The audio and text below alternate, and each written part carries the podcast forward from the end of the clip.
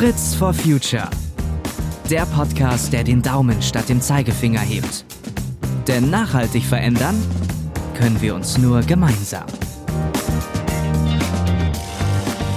An Weihnachten oder zu anderen großen Festen entstehen riesige Haufen von Verpackungsmüll. Erst werden die Geschenke mit viel Mühe, Papier, Schleifen und sonstigem Dekokram eingepackt, nur um dann innerhalb kürzester Zeit zerrissen und zerknüllt im Müll zu landen kann doch nicht sein. Das muss doch nachhaltiger funktionieren, ohne den Menschen den Spaß am Auspacken zu nehmen.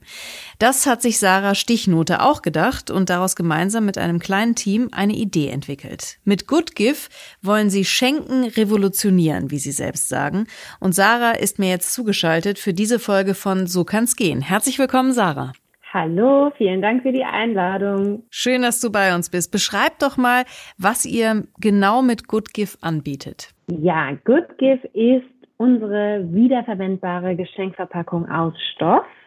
Das heißt, man kann die Geschenke einpacken, sie öffnen und schließen, ohne die Verpackung dabei zu beschädigen.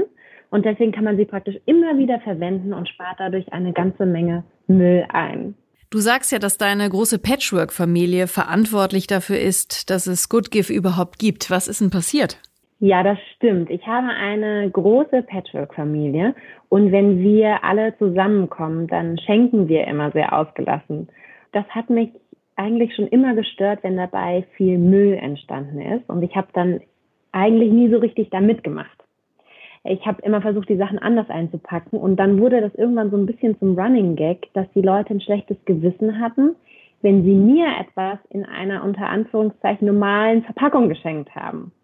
Und da habe ich gemerkt, sie sind eigentlich bereit, was zu verwenden, was wiederverwendbar wäre, aber sie sind jetzt nicht die klassischen Do-it-yourselfler und brauchen eigentlich ein Produkt, was es noch nicht auf dem Markt gibt. Und deswegen habe ich mir überlegt, eine Verpackung zu machen, die eben ganz viele positive Aspekte hat, damit genau diese Zielgruppe auch Lust hat, die Geschenkverpackung dann zu verwenden, die man wiederverwenden kann.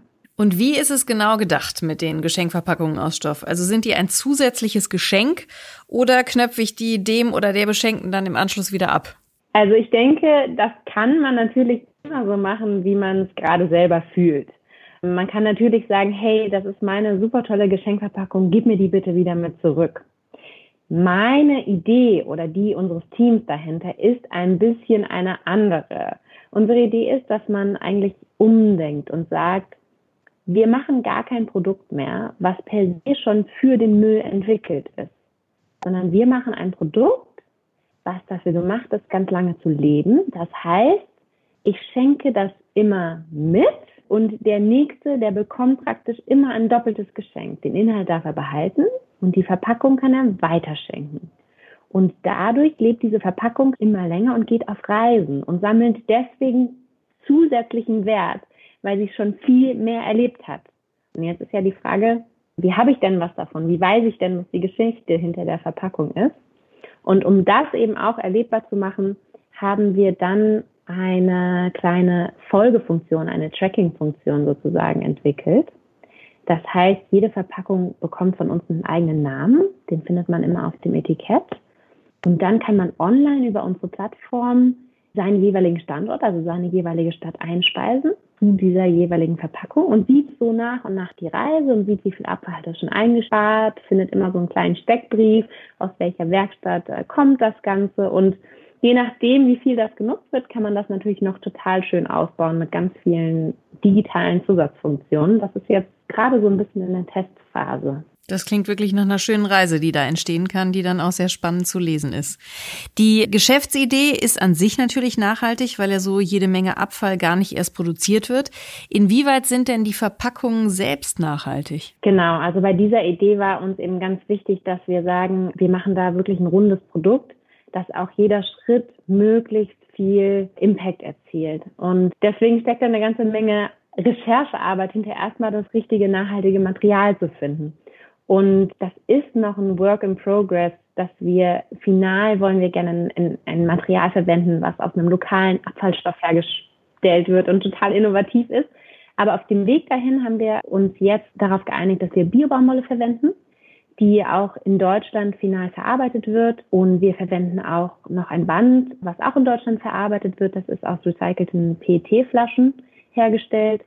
Und genau, also diese Produktion ist schon mal sehr lokal in Deutschland und dann produzieren wir auch komplett in Deutschland. Also es wird komplett in Deutschland genäht. Das ist uns wichtig, dass wir da wirklich so die Wege so wie möglich halten und dass wir auch erstmal diese ganzen Lieferketten verstehen. Also da wirklich bei jeder einzelnen Komponente zu hinterfragen und zu schauen, wo kommt das her und da eine möglichst nachhaltige Lösung zu finden. Jetzt haben ja Geschenke eine ziemliche Bandbreite, was die Größe anbelangt. Wie habt ihr denn festgelegt, welche Größen es gibt? Ja, die Größenfestlegung ist auf jeden Fall ein spannender Prozess gewesen. Angefangen haben wir mit einer Größe, um das Produkt erstmal auszutesten. Und da sind wir eigentlich wirklich ja, recht banal vorgegangen. Wir haben Statistiken angeschaut, was wird am meisten verschenkt und haben Umfragen gemacht und haben uns dann erstmal auf Erwachsenengeschenke sozusagen geeinigt. Was wird denn am meisten verschenkt? Das wollen wir natürlich wissen. Es werden viele Bücher immer noch nach wie vor verschenkt. Das finde ich ganz schön.